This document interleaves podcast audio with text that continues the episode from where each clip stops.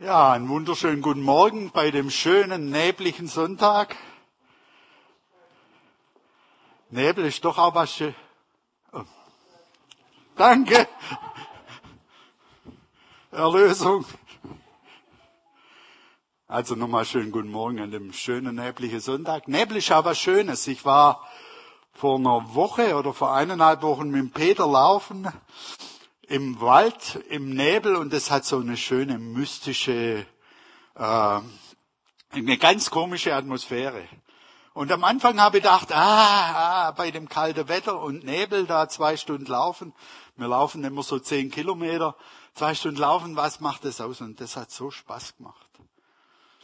Wenn so die Nebelschwaden da durch den Wald zogen oder so ein bisschen diffuses Licht ist, war einfach toll. Und ich frage mich manchmal, warum wir so, so schnell äh, unsere Lust, unsere Freude verlieren. Da braucht es ein bisschen Nebel oder ein bisschen Regen und wir, wir sind schon traurig und ich habe mich auch gefragt, ob das uns nicht manchmal mit dem Christsein auch so geht, dass wir denken, Christsein, ah, das ist so schwer, das ist so anstrengend. Und manchmal könnte, könnte man den Eindruck kriegen, dass wir Christen eigentlich nichts zu lachen haben. Regine hat ja schon eingeleitet mit Lachen und Freude. Und das soll es heute auch darum gehen. Weil wenn man sich so überlegt als Christ, was musst du da alles machen? Du musst, solltest gucken, dass deine eigenen Bedürfnisse erfüllt werden. Dann solltest du noch gucken, dass die Bedürfnisse deines Nächsten erfüllt werden. Und zu guter Letzt sollst du auch noch gucken, dass Gott seine Bedürfnisse erfüllt kriegt. Und manchmal ist es so, so ein, wie so ein Kampf in uns oder so ein Krampf in uns und so anstrengend mit Gott zusammen unterwegs zu sein. Aber die Bibel spricht davon, dass in der Nähe Gottes Farben sind, dass es hell ist, dass es bunt ist, dass es Licht ist. In der Nähe Gottes, da trinken wir nicht nur Wein, sondern vom Wasser des Lebens. Das schmeckt übrigens besser wie Wein. In der Nähe Gottes, da sind Menschen nicht nur gelassen, sondern sie können sich freuen und herzlich fröhlich sein. Aber manchmal hat man so das Gefühl, dass wenn man so in die Kirchen hineinguckt, oft Tristesse herrscht. Manchmal haben wir das Gefühl, es ist doch nicht so, dass wenn du in eine Kirche hineingehst, dass da Licht, Freude und Sonnenschein herrscht.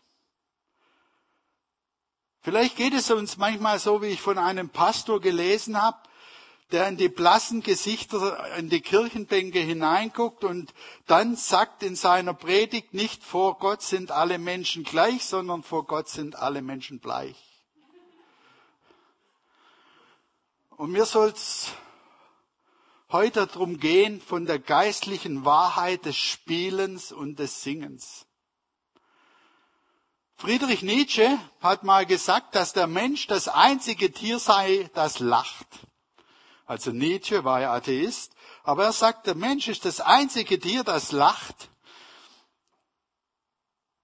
Es muss etwas Urmenschliches im Menschen sein, dass wir lachen können dass unsere Gesichtsmuskeln eigentlich trainiert werden, nicht durch traurig sein oder durch beleidigt sein, sondern durch Lachen. Und der Theologe Thielige hat mal in einem Zusammenhang gesagt, würden wir uns weigern, über das Lachen nachzudenken, dann verweigerten wir zugleich die Frage nach uns selbst. Würden wir uns weigern, über das Lachen nachzudenken, dann verweigerten wir zugleich die Frage nach uns selbst.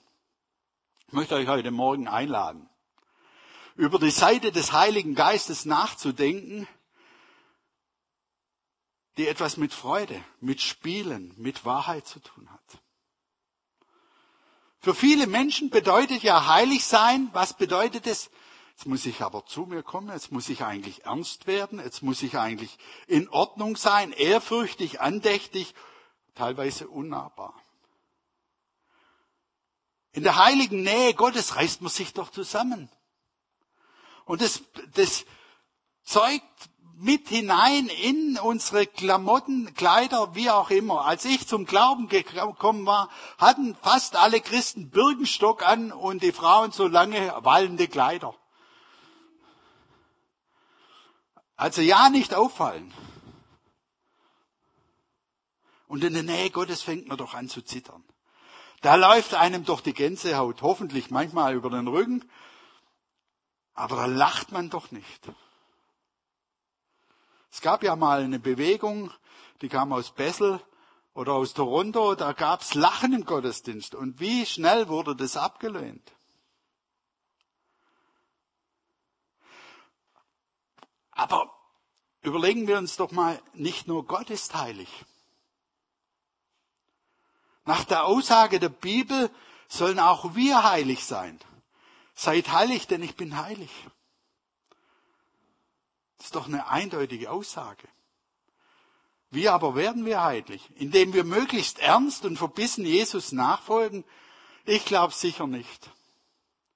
Ich lade uns heute ein, über einen Bibeltext nachzudenken aus dem Epheser. Heute ist ja der Abschluss vom Epheserbrief, der oft gepredigt wird mit erhobenem Zeigefinger, und das möchte ich heute mal nicht tun, und über die Sünde, obwohl im ganzen Text kein einziges Mal das Wort Sünde vorkommt.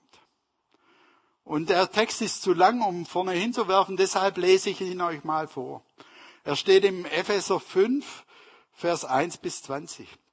Seid nun Nachahmer Gottes als geliebte Kinder und wandelt in der Liebe, wie auch Christus uns geliebt und sich selbst für uns hingegeben hat, als Opfergabe und Schlachtopfer. Gott zu einem duftenden Wohlgeruch. Unzucht aber und alle Unreinheit oder Habsucht sollen nicht einmal unter euch genannt werden, wie es den Heiligen geziemt. Auch Unanständigkeit und albernes Geschwätz und Witzelei, die sich nicht geziemt, stattdessen aber Danksagung. Denn dies sollt ihr wissen und erkennen, dass kein Unzüchtiger oder Unreiner oder Habsüchtiger, er ist ein Götzendiener, ein Erbteil hat in dem Reich Christi und Gottes. Niemand verführe euch mit leeren Worten, denn dieser Dinge wegen kommt der Zorn Gottes über die Söhne des Ungehorsams. Seid also nicht ihre Mitteilhaber. Denn einst wart ihr in der Finsternis, jetzt aber seid ihr Licht im Herrn. Lebt als Kinder des Lichts, denn die Frucht des Lichts besteht in lauter Güte und Gerechtigkeit und Wahrheit, indem ihr prüft, was dem Herrn wohlgefällig ist. Und habt nicht gemein mit unfruchtbaren Werken der Finsternis, sondern stellt sie vielmehr bloß. Denn was heimlich von ihnen geschieht, ist selbst zu sagen schändlich. Alles aber, was bloßgestellt wird, das wird durch Licht offenbar. Denn alles, was offenbar wird, ist Licht. Deshalb heißt es, wach auf, der du schläfst, und steh auf von den Toten, und der Christus wird dich erleuchten. Seht nun genau zu, wie ihr wandeln, nicht als Unweise, sondern als Weise. Kauft die rechte Zeit aus, denn die Tage sind böse. Darum seid nicht hörig, sondern versteht, was der Wille des Herrn ist, und berauscht euch nicht am Wein, worin Ausschweifung ist, sondern werdet voll Geistes, indem ihr zueinander in Psalmen, in Lobliedern und geistlichen Liedern redet und dem Herrn mit eurem Herzen singt und spielt sagt alle Zeit für alles dem Gott und Vater Dank im Namen unseres Herrn Jesus Christus. Langer Bibeltext. Martin Luther übersetzt den ersten Vers dieses Textes, seid Nachahmer Gottes als geliebte Kindern, mit seid Gottes Nachfolger als geliebte Kinder. Und wenn man im griechischen Urtext hinschaut, dann steht hier der Begriff Mimetes. Wir sollen Mimen sein Gottes. Griechisch, die erste Übersetzung war aus dem Griechischen und Mimen waren im Griechischen Schauspieler der Antike. Sie spielten eine Rolle und sie schlüpften in eine Rolle, in eine Person und hinter eine Maske. Vielleicht will hier Paulus uns deutlich sagen, dass wir Theomimen werden sollen. Also, dass wir das äh, widerspiegeln sollen, was Gott in uns hineingelegt hat. Aber will Paulus jetzt hier andeuten, dass Christsein eigentlich spielerisch läuft? dass Christsein eigentlich Spaß macht, nichts von Tristesse, die manchmal in uns vorherrscht, nichts von der dogmatischen Strenge über Gesetzlichkeit, nichts von Härte, sondern etwas Leichtes, etwas Spielerisches taucht hier auf. Aber wie kommt dann die Ernsthaftigkeit hinein, die wir auch in diesem Text lesen? Und wie kommt es mit dieser Leichtigkeit zusammen? Hören wir mal auf Jesus, der seinen Nachfolgern Folgendes sagt. Kommt her zu mir alle, die ihr mühselig und beladen seid. Ich will euch erquicken. Nehmt auf euch mein Joch und lernt von mir, denn ich bin sanftmütig und von Herzen demütig. So werdet ihr Ruhe finden für eure Seelen, denn mein Joch ist sanft und meine Last ist leicht. Was sagt hier Jesus? Jesus sagt, wenn du müde bist, wenn du mühselig bist, wenn nicht alles so rund läuft, wie du dir das vorstellst, dann komm zu mir. Und ich werde dein Joch tragen. Und wenn ich dein Joch trage, dann ist deine Last leicht. Denn ich bin der Träger deines Jochs. Jesus spricht hier von einem Prozess der Entspannung. Einem Erquickungsprozess. Ein Lernprozess. Lernt von mir. Lernt von mir. Und das Ergebnis wird eine Erfahrung sein, dass das Joch, das auf uns liegt, leicht wird. Es geht hier um ein tragendes Wissen, um ein entschlossenes Tun und ein, um ein bewusstes Sein. Manchmal gibt es Situationen, da ist das Joch, das wir selber tragen müssen, nicht leicht. Und wir meinen, wir werden erdrückt. Und Depression ist heute eine der größten oder weit verbreitesten Krankheiten auf der Welt. Auch unter Christen. Ich denke, wir müssen wieder neu lernen, neu uns das Wissen aneignen, ich bin ein geliebtes Kind Gottes. Seid nun Nachahmer Gottes als geliebte Kinder und wandelt in der Liebe, wie auch der Christus uns geliebt und sich selbst für uns hingegeben hat. Als Opfergabe und Schlachtopfer Gott zu einem duftenden Wohlgeruch. Hast du schon mal festgestellt, dass du für Gott ein duftender Wohlgeruch bist? Braucht ihr mich nicht so irritiert angucken.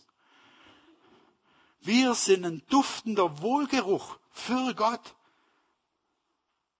Und dieses Ergebnis, dieses Geliebtsein verändert unser Verhalten und das Joch verlässt seine Kraft und Stärke. Und es wird leicht.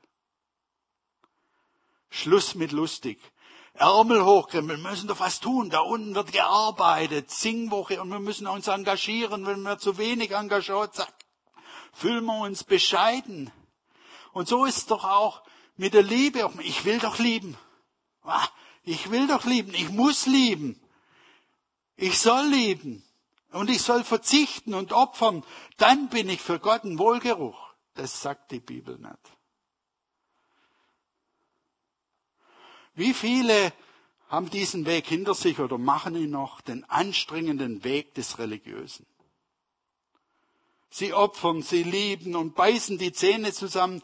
Sie kämpfen sich hindurch durch die Liebe. Wir sind geliebte Kinder Gottes. Das ist die große Wahrheit. Wir sind geliebte Kinder Gottes. Und wenn ich in meinem Bewusstsein habe, in meinem inneren Wissen, das nicht verstanden habe, dass ich geliebt bin, egal woher ich komme, egal was ich getan egal was mit mir passiert, dann wird Liebe schwierig. Ich kann mein letztes Hemd hergeben. Ich kann Glaubenstaten vollbringen und mich hineinopfern in Gottes Reich und seine Gemeinde und in die Mission. Aber wenn ich es tue aus eigenem Verlangen und die Liebe Gottes nicht erlebt und verspürt habe, dass er mich liebt, egal was ich leiste, dann wird das nichts. Alle die Liebe, die ich weitergebe, habe ich zuvor empfangen. Wenn ich keine Liebe empfangen habe, wie kann ich dann Liebe weitergeben? Und Gott spricht dir heute Morgen zu, du bist ein geliebtes Kind Gottes. Aber wie mache ich das jetzt fest, dass ich geliebt bin? Spüren wir das immer? Ich nicht. Machen wir es fest an unseren Segnungen. Ich habe zu essen, ich habe zu trinken, ich bin versorgt, es geht mir gut. Aber was passiert, wenn ich es nicht mehr habe? Oder ich bin fit, meine Gesundheit. Was passiert, wenn Krankheit in mein Leben hineinkommt? Bin ich dann nicht geliebt? Und Leute, ein großer Teil der Menschheit haben kein Essen, kein Dach über dem Kopf. Sind das alles ungeliebte Kinder Gottes? Was ist, wenn ich nichts zu essen habe? Wenn ich erfolglos bin, wenn ich plötzlich krank bin, woran machst du Liebe fest? An meinem Kontostand? An meiner Gesundheit, meinem Erfolg, meiner Reife? Wenn die Liebe Gottes zu mir allein an diesen Dingen ablesbar ist, oh oh, wo mache ich es fest? Ich mache es fest an dem, der ans Kreuz genagelt worden ist. Ich mach's fest an dem, der seine Hände ausgestreckt hat und für mich gestorben ist. Dem es nicht gut ging am Kreuz.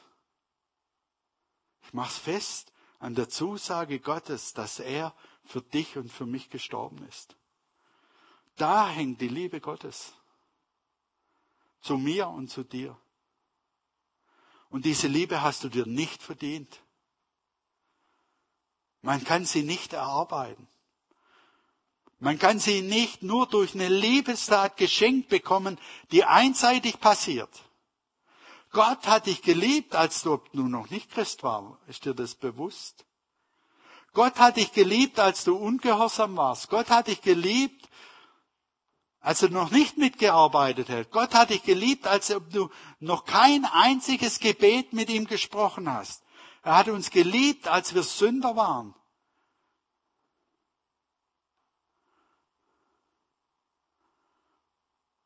Es geht nicht darum, dass wir die Liebe Gottes festmachen, wie es uns gerade geht. Wir sind geliebte Kinder.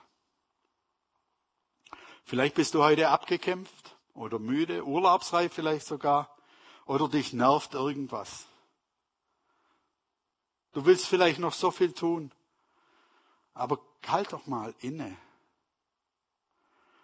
Stell dir mal vor, Gott würde, Regina hat ja vorher von den Kindern gesprochen. Ich liebe kleine Kinder. Ich könnte in den Arm nehmen und knuddeln, wenn die haben immer was zu lachen. Auch mal was zu schreien, aber immer auch was zu lachen. Und stell dir vor, Gott nimmt dich in den Arm, so wie er so ein kleines Kind in den Arm nimmt.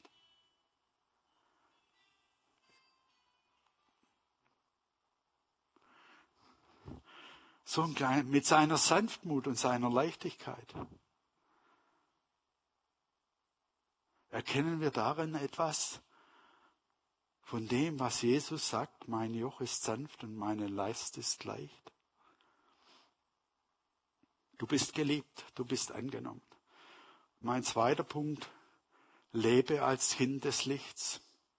Also wir haben die eine Seite, da ist Gott, sagt Gott zu dir, wow, mit dir ist mir noch nie was Besseres passiert. Ich liebe dich von ganzem Herzen. So geht er mit jedem Menschen um. Er liebt seine Menschheit. Es geht um ein neues Bewusstsein, das Geliebtsein. Und es geht gleichzeitig um etwas, was wir Umsetzung als Kind des Lichts sehen müssen.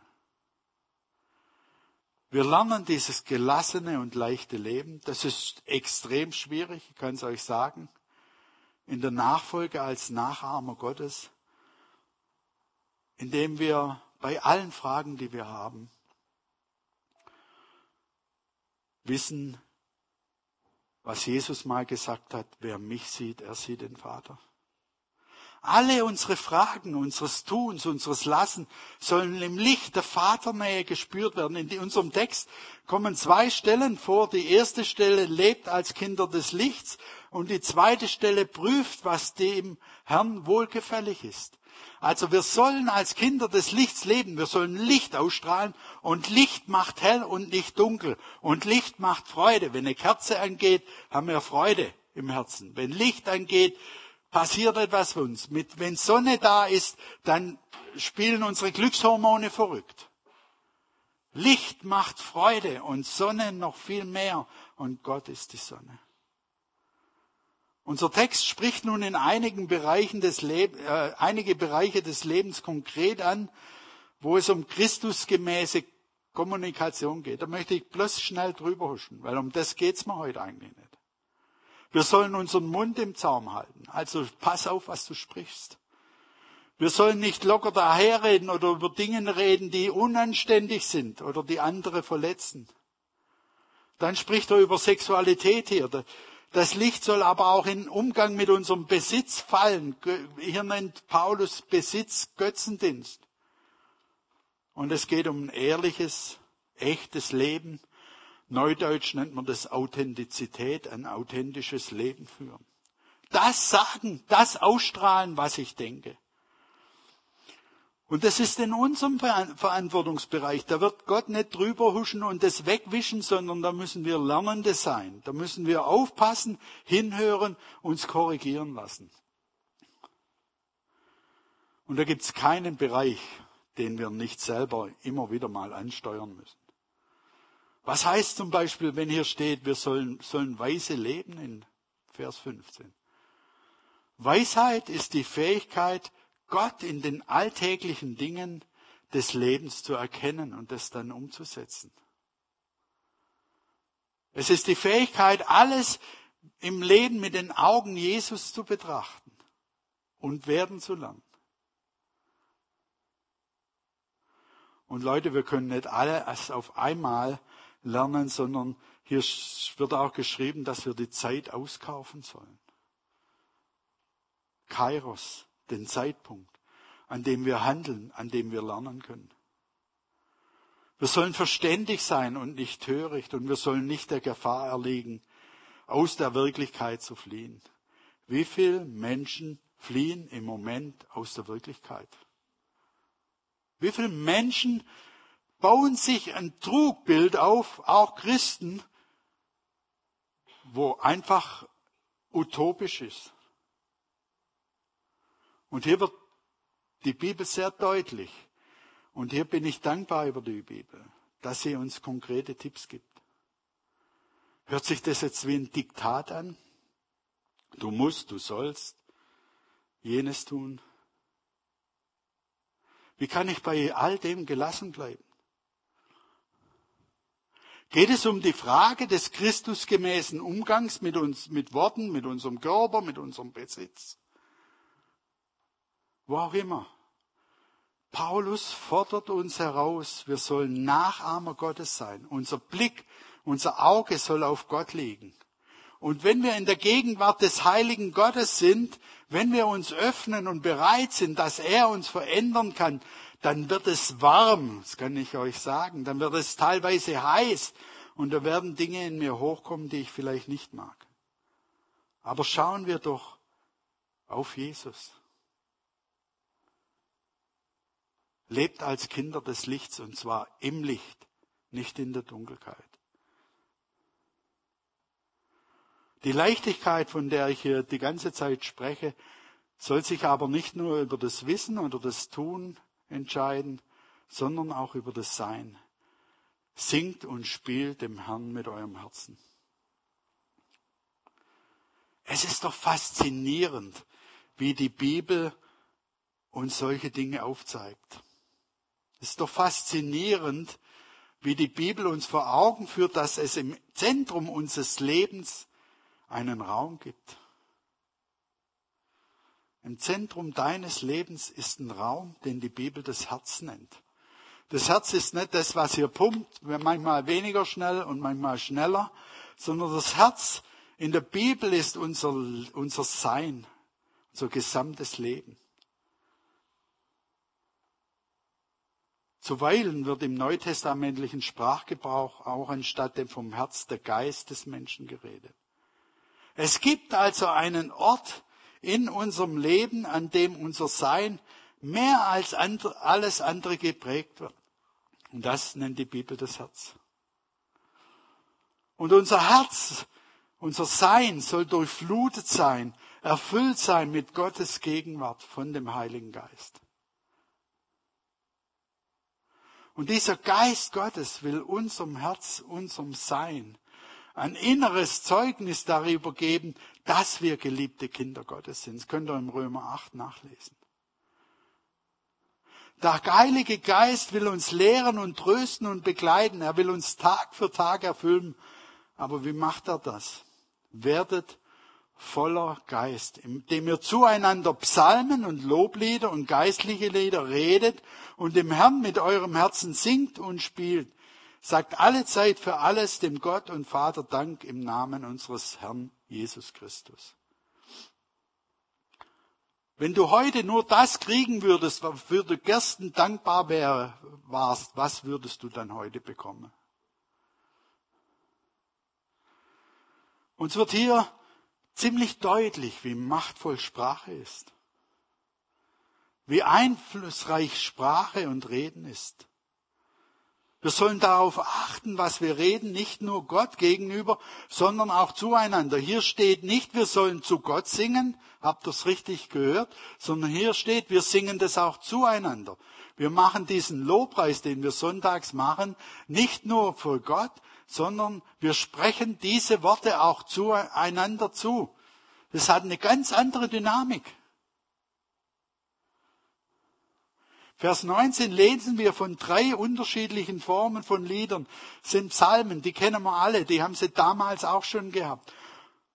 Und die finden wir auch in unserer Bibel. Und schließlich wird auch von Hymnen gesprochen. Und vermutlich waren das Lieder, die einen gemeinsamen Text hatten und eine gemeinsame, äh, gemeinsame Melodie.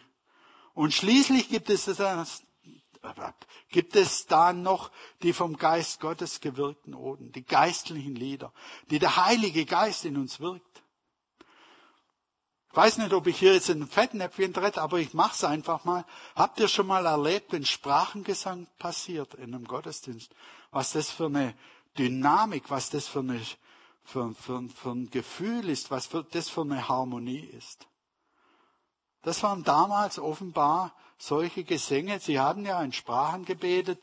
Vielleicht haben, wahrscheinlich hatten sie auch gesungen in Sprachen. Der Heilige Geist betet ja durch uns, wenn wir in Sprachen beten.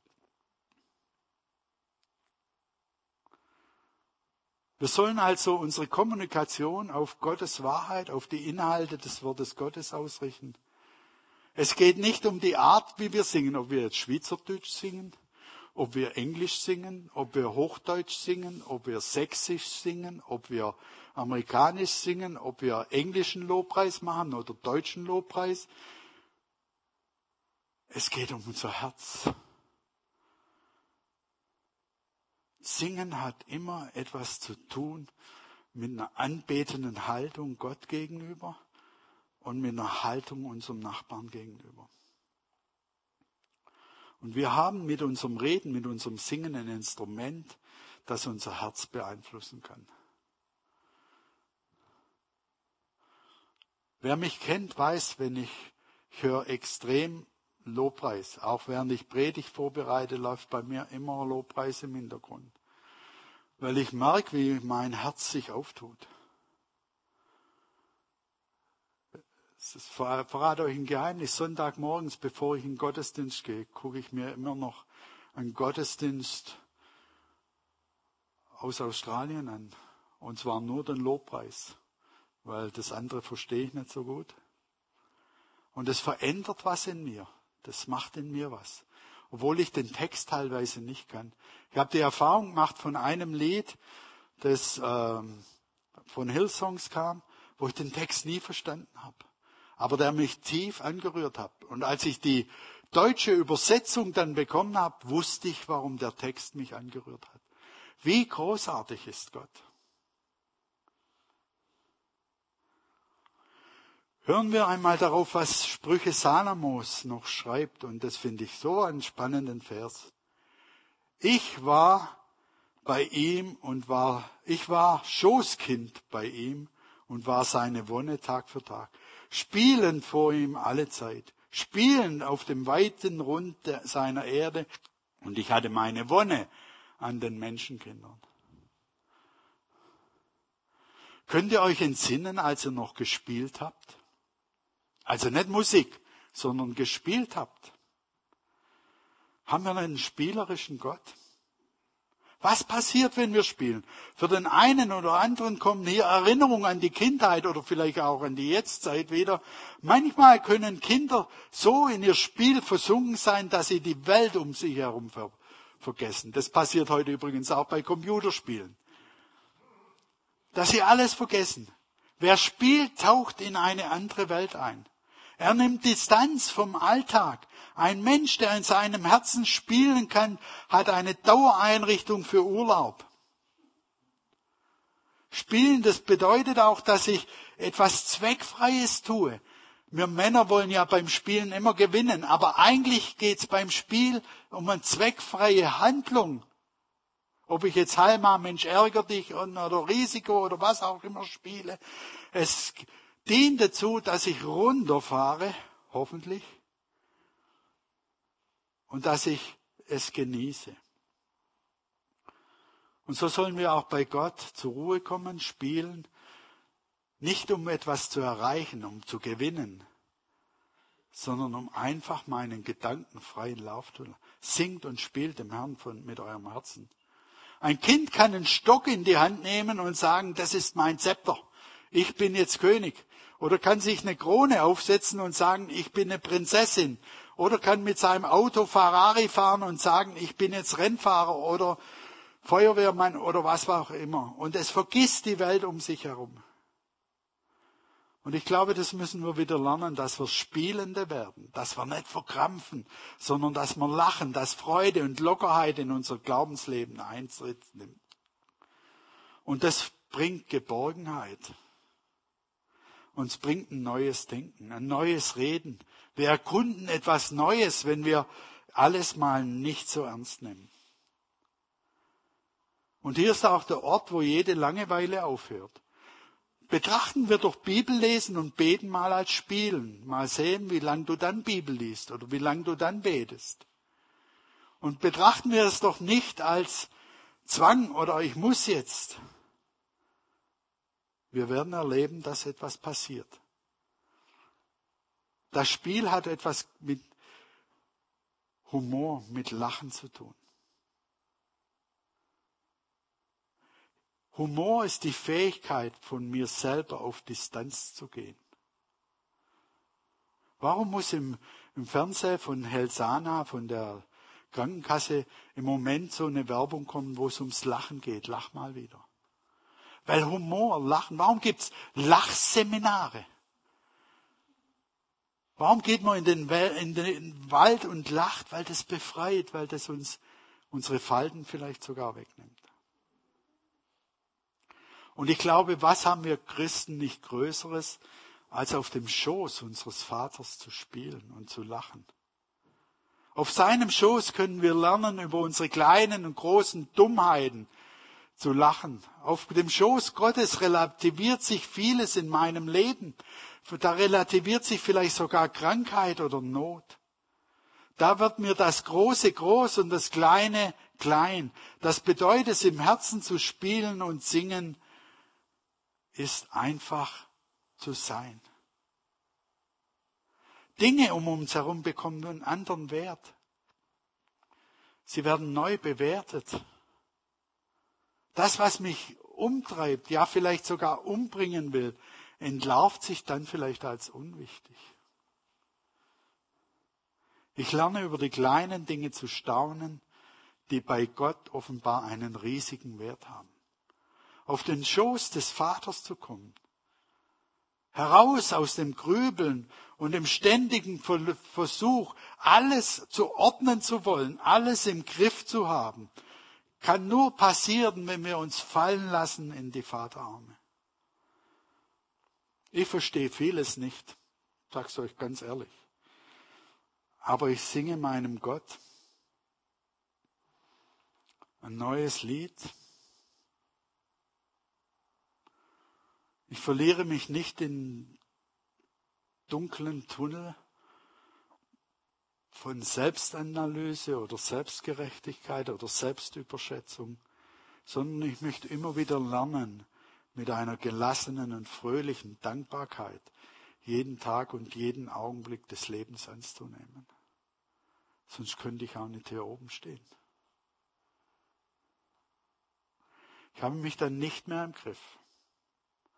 Aber Gott hat mich im Griff. Der liebende Vater. Auf dem Schoß des Vaters ist etwas von dieser Leichtigkeit zu spüren. Singt und spielt. Da lasse ich los. Was ich krampfhaft festhalten möchte, da werde ich ruhig, entspannt. Da singe ich und spiele in meinem Herzen und spüre, hier geschieht plötzlich etwas Heiliges. Und plötzlich wird heilig für mich ein ganz anderer Begriff. Plötzlich wird heilig für mich etwas ganz Sehnsüchtiges, was ich sehnsüchtig erwarte, nämlich eine Wohltat. Ich muss nichts leisten. Ich darf spielen. Und ich darf singen. Und ich darf mich fallen lassen. Und ich darf lachen. Die Frage von Regine vorher war schon wichtig. Das habe, habe ich mich gestern gefragt. Wann habe ich das letzte Mal so richtig, richtig herzhaft gelacht? Wann war der Punkt, wo Freude in mir passiert? Und ich habe das gemerkt, ich konnte es dann datieren. Ich habe das gemerkt, wie das bei mir was verändert hat. Wie Lachen loslösen. Wenn ich lache, dann löse ich mich von mir selber wie das, was in mir löst. Und das wünsche ich euch heute Morgen. Dass wir nicht den Mittelteil von diesem Text so ins Auge fassen und denken, ah, da bin ich noch nicht so weit, sondern dass wir Nachahmer Gottes sind. Paulus nennt es auch mal ein Brief Gottes. Und dass wir lachen und spielen sollen. Ich möchte beten. Vater, danke, dass du ein lebendiger Gott bist. Und ich bin begeistert von dir, wie du immer wieder uns in deinem Wort zwei Seiten aufzeigst und trotzdem wir immer wieder wissen dürfen, weil du deinen Sohn für uns am Kreuz geopfert hast, sind wir frei. Wir dürfen leben und das Leben darf Spaß machen. Und wir müssen nicht den Kopf in den Sand stecken wie ein Vogel, sondern wir dürfen mit erhobenem Haupt durch die Welt gehen und Hoffnung verbreiten. In dieser Phase, in der wir gerade sind, auch Freude verbreiten. Auch zu lachen, wenn es uns nicht danach ist, dass unser Leben frei wird. Und Vater, ich möchte dich heute Morgen ganz bewusst bitten, lass uns wieder Spielende werden. Menschen, die einfach mit dir zusammen ein Spiel spielen. Nicht, weil wir gewinnen wollen, sondern weil wir mit dir Gemeinschaft haben. Und Vater, ich möchte dich auch bitten, wenn wir in Zukunft Lieder singen, dass wir diese Lieder dann zwar zu dir singen, im Lobpreis und in der Anbetung, aber dass uns immer wieder bewusst wird, dass neben, hinter uns, vor uns jemand steht, dem diese Worte auch gut tun. Vielleicht kann er sie gerade nicht mitsingen. Aber da lass uns umso lauter singen damit andere Menschen mit hineingezogen werden in diese Leichtigkeit, in diese Freude am Glauben an dich. Amen.